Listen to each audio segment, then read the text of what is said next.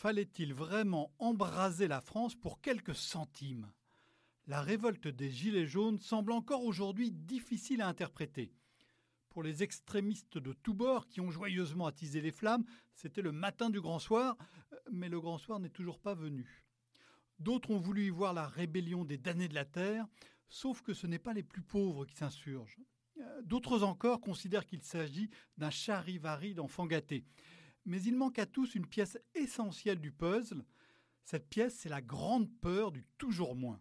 Une peur qui se retrouve dans tous les pays avancés, qui explique sans doute largement la montée de ce que l'on qualifie souvent de populisme, et une peur qui est encore plus vive en France qu'ailleurs. Alors il faut remonter dans le temps pour comprendre ce qui est en jeu. Euh, le XXe siècle fut le siècle du toujours plus. Le niveau de vie a progressé plus vite que jamais dans l'histoire.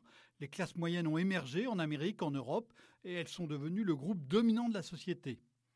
Les hommes et les femmes de ce groupe étaient persuadés que demain serait meilleur qu'aujourd'hui, que leurs enfants vivraient mieux qu'eux. Et ce fut la réalité pendant toute la seconde moitié du siècle. Mais deux ruptures ont changé la donne. D'abord, l'épuisement des gains de productivité qui alimentaient la hausse des revenus. Et puis ensuite, l'avènement des technologies de l'information, elles favorisent non plus les emplois moyennement qualifiés, mais les emplois d'un côté très qualifiés, ceux qui savent exploiter les possibilités du numérique, et de l'autre côté les emplois peu qualifiés, notamment ceux qui sont ubérisés. C'est l'effet sablier, on l'appelle aussi polarisation des emplois, et c'est un effet qui est amplifié par une concurrence internationale plus forte. Dans tous les pays avancés, les emplois moyennement payés disparaissent au profit des emplois peu ou bien payés. C'est là que naît l'angoisse. Les classes moyennes redoutent désormais l'avenir, en particulier les femmes et les hommes les moins bien formés qui avaient réussi à accéder tout de même à un certain confort. Ils craignent pour eux et plus encore pour leurs enfants. Leur horizon s'abaisse.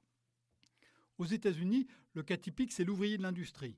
Il perd son emploi, il retrouve un nouveau poste dans les services, mais plus précaire, moins bien payé et surtout avec une protection sociale beaucoup moins efficace.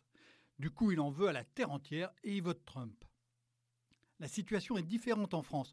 L'emploi est mieux protégé, ce qui au passage n'a pas empêché l'industrie de licencier. Les salaires sont plutôt préservés et progressent avec les accords collectifs.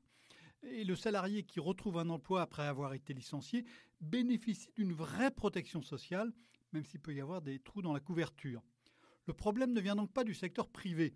Les entreprises ont d'ailleurs été largement épargnées par le mouvement des Gilets jaunes. D'où vient alors en France le toujours moins?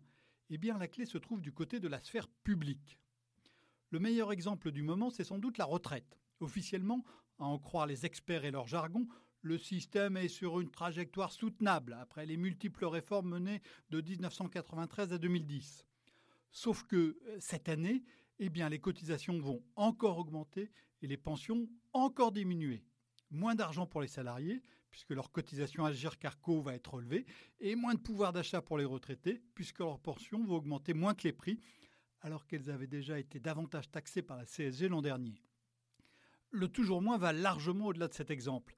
Des dizaines de millions de Français sont concernés. Comme l'a montré une équipe de chercheurs de l'OFCE, les mesures sociales et fiscales décidées entre 2008 et 2016 ont amputé le revenu disponible des ménages de 14 milliards d'euros, soit moins 1,4%. C'est évidemment pénible, nous n'aimons pas perdre. Les économistes du comportement ont scruté ce qu'ils appellent cette aversion à la perte, une aversion qui est universelle, on l'a même observée chez les animaux. En gros, l'effet d'une perte est deux fois plus gros que l'effet d'un gain le malheur d'avoir perdu un billet de 100 euros est de même ampleur que le bonheur d'en avoir trouvé deux. Mais il est vraisemblable que l'aversion à la perte est encore plus forte pour les foyers qui sont tout juste à la ligne de flottaison, ceux qui peinent à boucler leur budget chaque mois, si nombreux parmi les gilets jaunes. La baisse d'un impôt ou la progression d'une prestation sociale est ici pris comme un ballon d'oxygène vital, mais vite oublié. En revanche, l'augmentation d'une taxe ou la baisse d'une allocation est vécue comme une agression intolérable, même si l'ampleur est finalement limitée. La hausse des taxes sur le gazole début 2018 était par exemple de 9 centimes par litre, ce qui fait une dizaine d'euros par mois pour quelqu'un qui habite à 50 km de son travail, ce qui fait même loin. La baisse de l'aide personnalisée au logement en 2017, elle, elle était de 5 euros par mois, petit montant, grosse réaction. Or, dans une France où les finances publiques sont à la fois massives et non maîtrisées, le gouvernement et plus encore le ministère des Finances ont la tentation permanente de relever des impôts et de baisser des prestations. C'est même plus simple que de réformer l'État. Et les technocrates des autres ministères, eux, ils ont un vrai talent pour inventer sans cesse de nouvelles normes. Chacune d'entre elles est justifiée, mais leur addition finit par être insupportable, et en particulier pour les plus modestes. Le renforcement du contrôle technique automobile en est un parfait exemple. Vous l'aurez compris, la peur du toujours moins n'est pas près de disparaître. Retrouvez tous les podcasts des échos sur votre application de podcast préférée ou sur leséchos.fr. Ever catch yourself eating the same flavorless dinner three days in a row?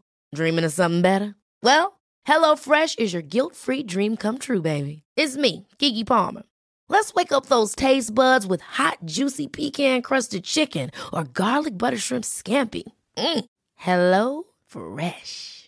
Stop dreaming of all the delicious possibilities and dig in at HelloFresh.com. Let's get this dinner party started.